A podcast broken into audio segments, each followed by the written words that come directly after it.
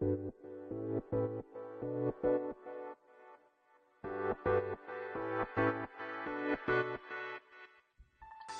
い、おはようございます。ケンチロです。えー、このチャンネルはですね、フォトグラファーで、フリーフォトグラファーでエンジニアのケンチロが、フリーランスの方々に向けて、えー、情報を発信していくチャンネルになっております。えー、駆け出しのフリーランスの方とか、またこれからね、フリーランスとしてやっていきたいって方に向けて発信してますので、何かしらの気づきになると思います。ぜひフォローしていただければと思います。えー、いつも18時からやってるんですけども、えー、ちょっと18分回りましたね。18分遅れてのスタートです。まあ、理由は単純でですね、今あの、NFT プレイヤー向けのプロフィールページ作成アプリ。長いな。長いな。長い。えー、NFT プレイヤー向けのプロフィール作成アプリ。まあ、何かっていうと、プロフィール作成をページ、え？プロフィールページをね、ちょっと待って、もう一回、もう一回、もう一回、もう一回。えっと、何作ってるかというと、プロフィールページを作れるウェブアプリみたいなのを作ってます。で、まあ、プロフィールページって何やねんって言ったら、よく、えっと、 Linktree、lit.link、なんていうのがあったりしますけど、僕あんまりね、あの、リットリンクがデザイン的に好きじゃなくて、ちょっと、プロフィールページ的なのをね、作りたいなと思ってたんですよ。なので、まあ、リットリンクみたいな感じです。リンクツリーみたいな感じ。各種リンクを載せれるえー、ページを作れるアプリなんですけども、まあ、せっかくなんでね、僕 NFT やってるんで、NFT プレイヤーがちょっとどやれる感じのアプリを作りたいなと思って今作ってるんですけども、やっぱね、こうエンジニアの、エンジニアのを使うわけですよね。まあ、プログラムを作るときって。で、今日も、ちょっと時間ができたんで、4時ぐらいからポチポチポチポチ動かしてたら、まあ、コーディングしてもまあ、サクッと動くわけないんですよ。こういうのって。コーディングなんてね、ほとんどエラーとの戦いなので、ここ直したいなと思って直すじゃないですか。で、直したら、また次の不具合が出てくるんですよね。ちょっとおかしくなるんですよ。で、またその修正して、また機能追加したら不具合が出て、みたいな、あのー、ずっとエラーとの戦いみたいなとこがあるんですけども、まあ、このエラーを直すときって、やっぱすごい集中してるんですね。いろんな情報を頭にスタックしながら、こう、まあ、刑事ですよ。いわゆる刑事。刑事もの、推理小説みたいなもんで、状況証拠、これとこれとこれとこれがあるから、きっとここがおかしいに違いない。じゃあ、ここを直したらうまくいくんじゃないかな。ポチポチ、直します。あれ直んない。ここが、ここで直んないということは、こっちを修正したら直るんじゃないかな、みたいな感じで、こう、情報をね、全部全部、溜め込んでいって、一つの不具合を直すんだけど、これね、あのー、あー疲れた、明日やろうって思ったら、また一からなんですよ。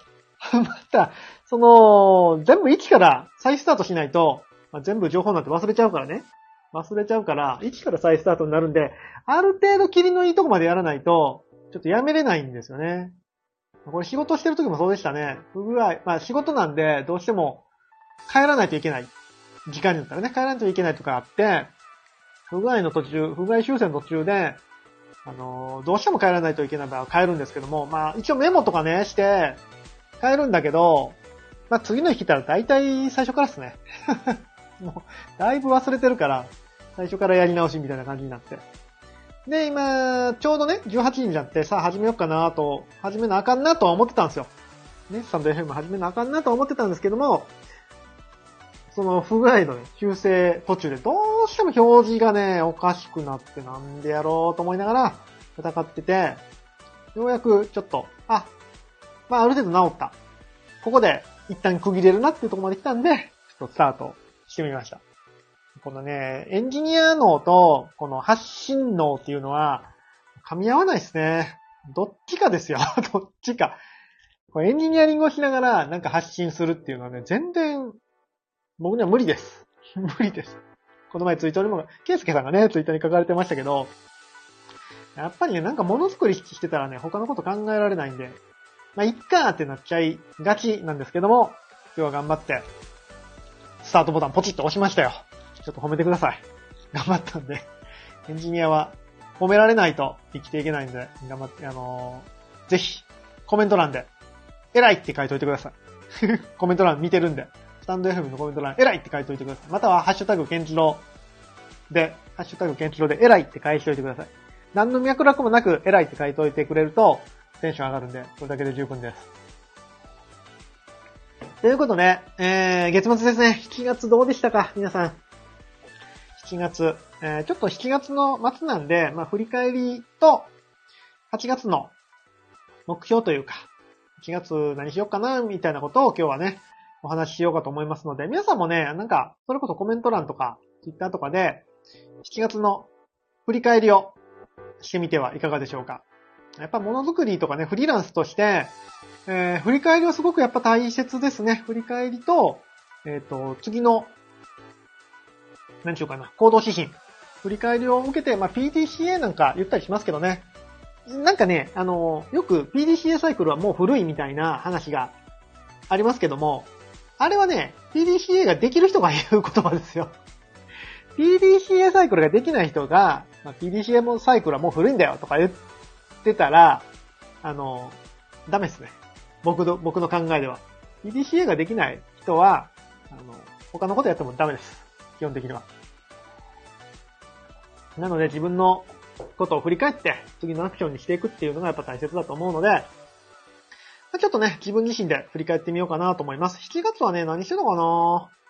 ？7月はね、ほぼ撮影をしてたんですよね。あの、フォトグラファー案件が非常に多くて、今年珍しいことに、だいたい毎年7月っていうのは少し暇になるんですよ。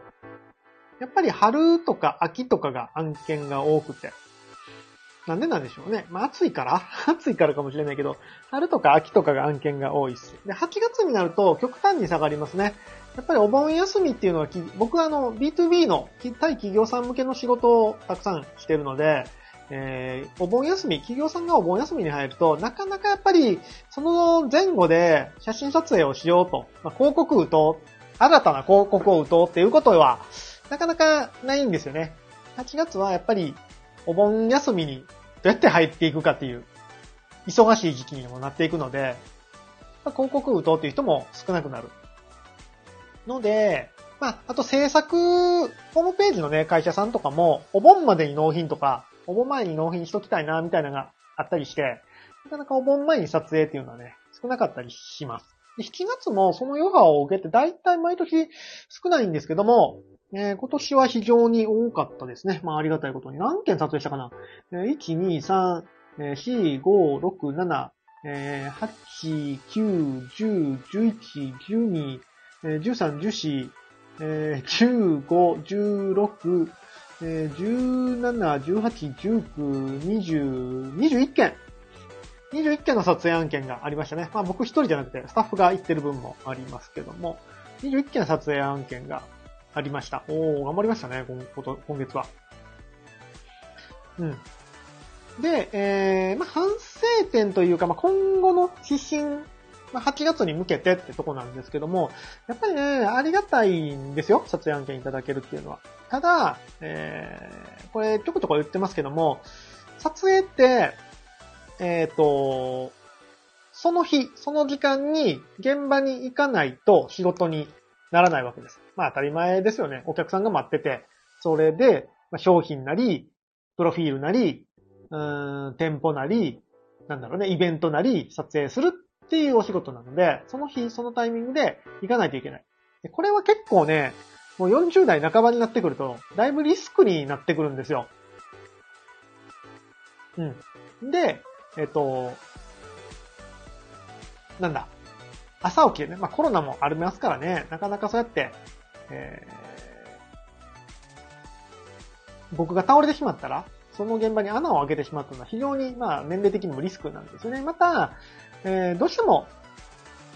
時間拘束、時間の切り売りっていうお仕事は否めないところがあります。えっ、と、やっぱり一件撮影2時間撮影するとしたら、まあ現場に行くのに1時間から1時間半、場合によっては2時間、それ以上って時もありますよね。例えば、移動が1時間だったとしても、1時間移動して、2時間撮影して、1時間移動なので4時間。移動が2時間だったら、2時間移動して2時間撮影して2時間なんで、6時間拘束をされるわけです。まあ、6時間拘束されたら、もうほぼその1日は終わりですよね。で、帰ってから現像もしないといけないし。で、それで、単価的にまあね、100万、200万もらえたらいいけど、そんなわけもないから。なかなかこの時間の切り売りっていうのは、えー、僕の中では、いち早く脱却しないといけないところだなと思ってます。そういう意味も込めて、まあ8月はちょっと、それに向けての、まあ7月からやってますけどね、いろいろと。プログラムもそうですしね。プログラムのお勉強なんかもその一環なんですけども、まあ、8月はちょっとそこに本腰を入れて、えー、時間の切り売りではない仕事っていうのを少し考えていこうかな。いこうかなと思いますっていうか、うん。考えていきます。はい。難しいですけどね。やっぱり、うん、これ何でも一緒なんですけども、パッと行ってパッとお金になる仕事っていうのは、まあ、結果が出るのは早いですよ。バイトもそうですよね。パッとコンビニに、まあコンビニバイトしたら、コンビニ行って、1時間働いて、1時間はないか。3、4時間働いて帰ってくる。それでまあ3、4千円もらえるっていうのは、まあ、確実だし、結果が出ますよね。3、4千円あっという間にもらえてしまう。ただ、やっぱりそうやって積み上げていくというか、まあ、時間の切り売りでない仕事っていうのは、結果が出るまでにそれなりにね、時間もかかりますし、まあ、結果が出るかどうか自体もわかんない。リスクっていうのも絡んでくるものになります。ただね、まあこうフリーランスでやっていくためには、あフリーランスでね、のための情報発信って言ってるんで、まあ、今後フリーランスでされてる方は、その時間の切り売りはやっていかないと、もちろん生きていけない部分はあると思うので、そこはまあそこで、そこで割り切って、将来的にはやっぱりその、切り売りでない仕事、うん、時間に、そうだな、一個はまあ、うーん、不労所得みたいになれば一番ね、仕組み作りでお金がもらえるとか、なったら一番いいんですけども、それ以外でも、こう、ある程度時間に余裕を持ってできる仕事にシフトしていくっていうのは考えていった方が、まあ最最初のうちにね、考えていった方が、福利の力でどんどん早めに実現できるので、えー、駆け出しの頃からちょっと考えていった方がいいかなというテーマだと思います。なので、まあ8月は僕としては、この今作ってるプロフィールアプリを早々に完成させて、ちょっとね、今迷ってるのは、まゲーム作り、ゲームを作れるようになるか、もうちょっとアプリの方の勉強するかはちょっと迷ってます。まあ、ゲ、あのね、本当はゲームがやりたいんですよ。本当はゲームがやりたいんだけど、ゲームって難しいんですよね。その、うん、作り上げるのも難しいし、あとマネタイズっていうとも難しいし、ビジネスにね、するっていうのは非常に難しいから、ちょっとそこはもうちょっと考えないといけないなと思ってます。ま8月の1週目あたりに、8月はね、前半はちょっとバタバタしてるかな。うん。なので、お盆あたりはね、ちょっとゆっくり制作に入りたいなというふうに思ってます。はい。皆さんは8月、何を目標にコツコツやっていく予定ですかね。ぜひ、まあ7月が終わったからって言ってね、何か始まるわけでもないですけども、ぜひね、まあこういう節目で振り返って、えー、8月の目標を立てるっていうのはすごくいいと思いますので、ぜひ、やってみてください。ということで、えー、もう13分くらいはじめ、はじ、えー、喋ってますが、今日の本題にサクッといきたいと思います。で、本題行ってみましょう。シャキーンということで、シャキーンも何もないんだけど、えー、今日の本題、タイトルにも書きましたけども、反応で生きると、えー、不幸に、不幸になるって書いたかなって書いたかな書いてたか？なと思います。えー、どういうことやねんって言うと、あのね、情報型の時代じゃないですか。正直言って。毎日情報に溢れて、いろんなね、ツイッターとかニュースとか、情報が飛び交ってるわけですよ。XEDAO の DAO 内でも、毎日いろんな情報が飛び交ってます。AI に対する情報とか、えー、NFT に対する情報とか。で、情報は情報で大切なんですけども、えー、っとね、どう話していこうかな。えー、っとね、情報に対して、反応で何かを行動する。ってことありますよね。あ、その情報いいねと思って何かに飛びつくみたいな。まあ、こう何かを買うかもしれないし、何かを勉強始めるかもしれないし、まあ、さらに情報を得るかもしれない。情報に反応して何かを行動を起こすってことはよくあると思うんですけども、このね、反応っていうのは、ちょっと気をつけないといけなくて、どういうことかというと、反応だけで行動してしまうと、主体性がなくなるんですね。自分じゃなく、自分の、えー、まあ主体性。まあ主体性でいいか。主体性っていうのがなくなって自分で行動ができなくなるんですよ。何かが来るまで待つ体質になってしまいます。で、反応ってまあ、リアクションなんですけども、アクションを起こすために、リ、リ、リ、リ、反応の方ね。が必要になってくる。何かに対して反応してアクションを起こすっていうのに慣れてしまうと、まあ、主体性がなくなっていきますよっていう。で、主体性がなくなるとどうなるかっていうと、まあ、いわゆる、なんか他人の人生を生きちゃうんですよね。誰かが何かをしたから僕はこれをする。または、世の中がこう動いたから僕はこれをする。もちろん、それが当たる場合もあるし、それが大切なことも、まあ、たまにはあるんだけど、そればっかりになっちゃうと、うん、他人の時間を生きてしまう結果になってしまいます。でこれ結構ね、フリーランスの駆け出しの頃って、すごくやっぱ重要で、何やったらいいか分かんないじゃないですか、駆け出しの頃って。やっぱりいろんな人に会って、いろんな、うーん、情報をもらったり、まあお仕事をもらったり。っていうことがあると思うんですけども、そればっかりやってるとね、もうそこであっという間に5年10年経ってしまうんですよね。何かをもらうだけ。自分から動くことがどんどん減ってきてしまいます。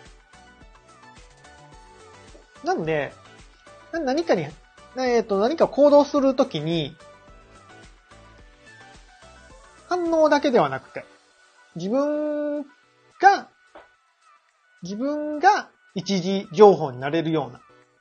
そういう動きを意識していった方が、まあ、幸せになれるよねっていうお話です。あのまあ、幸せの定義ってね、なんかそんなことを言い出したらちょっと壮大なテーマになってうちらしく、このチャンネルらしくなくなるんですけども。幸せの定義のまあ一個として、人生のコントロール感みたいなのはあるらしいんですね。自分の人生をコントロールできてるかっていうのは非常に重要らしくて、まあ、反応の最たる例が、会社員とかで上司に言われるがままに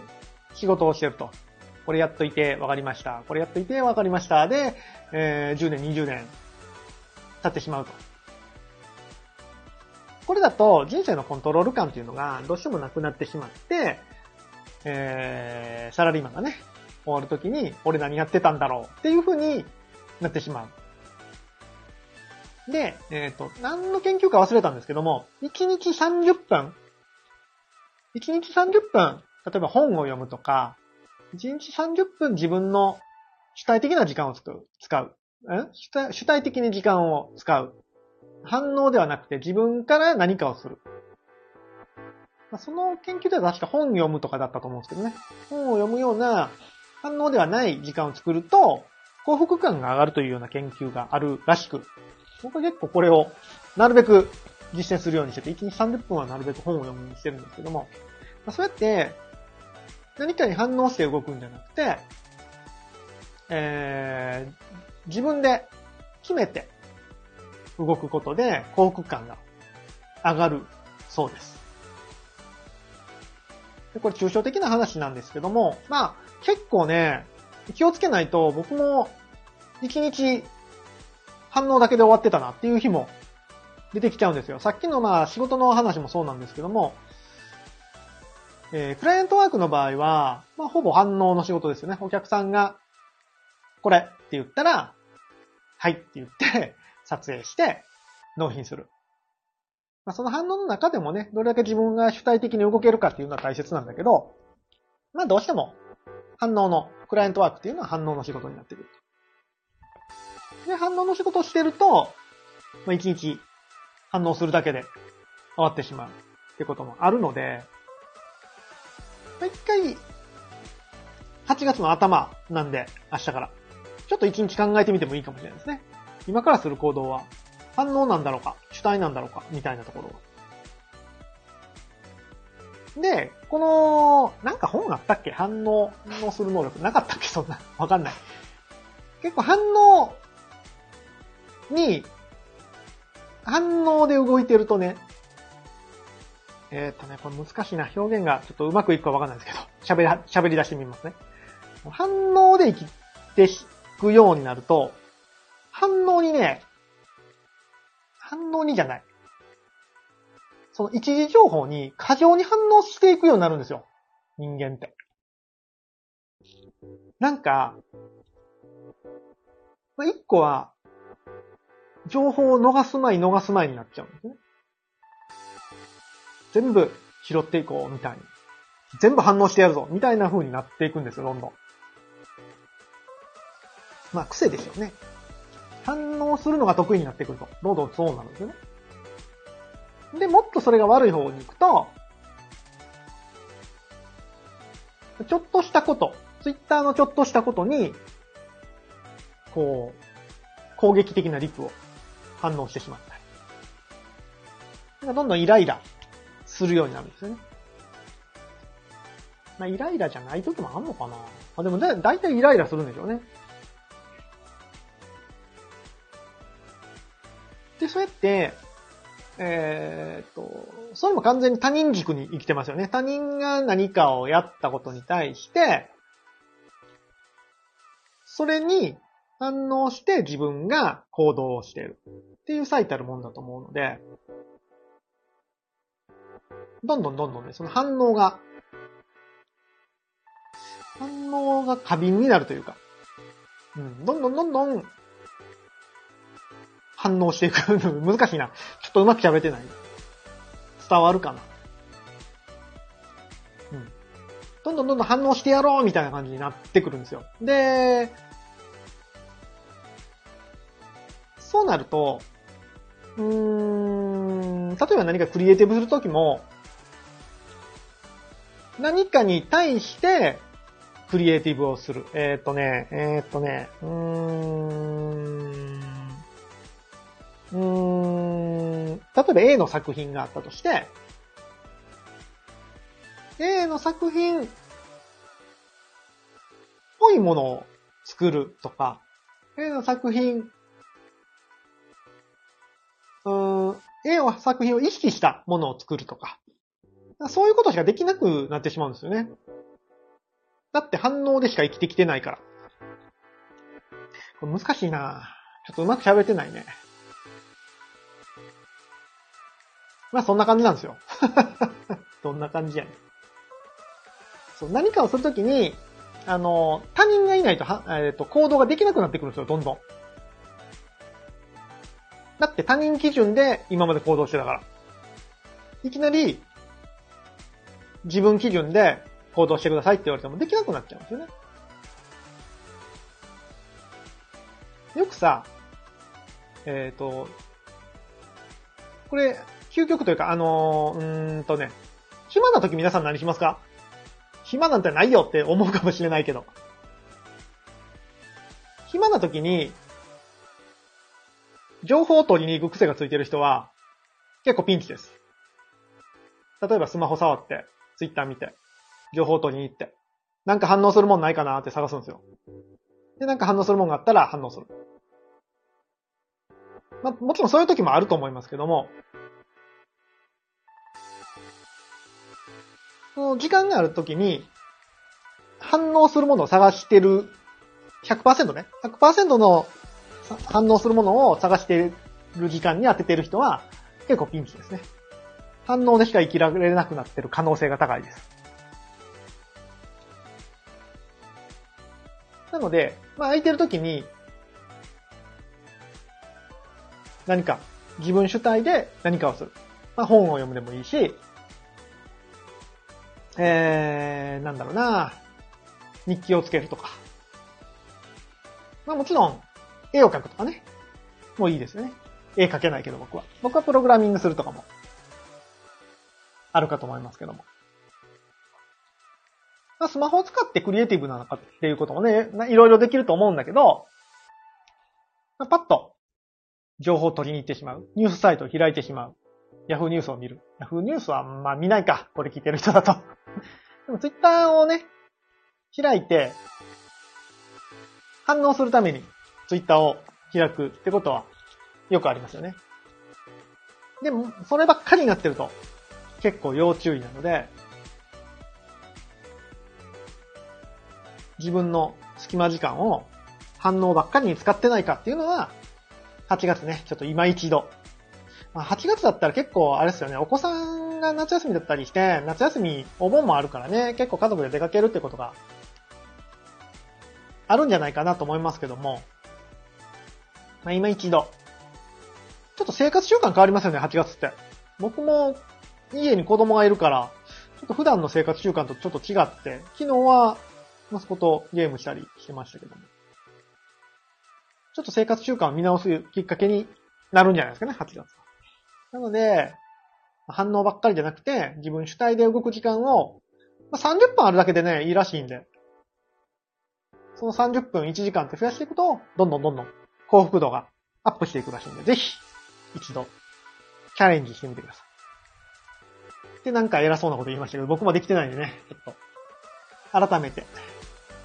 自分主体の時間を少し増やしていこうというふうに思いました。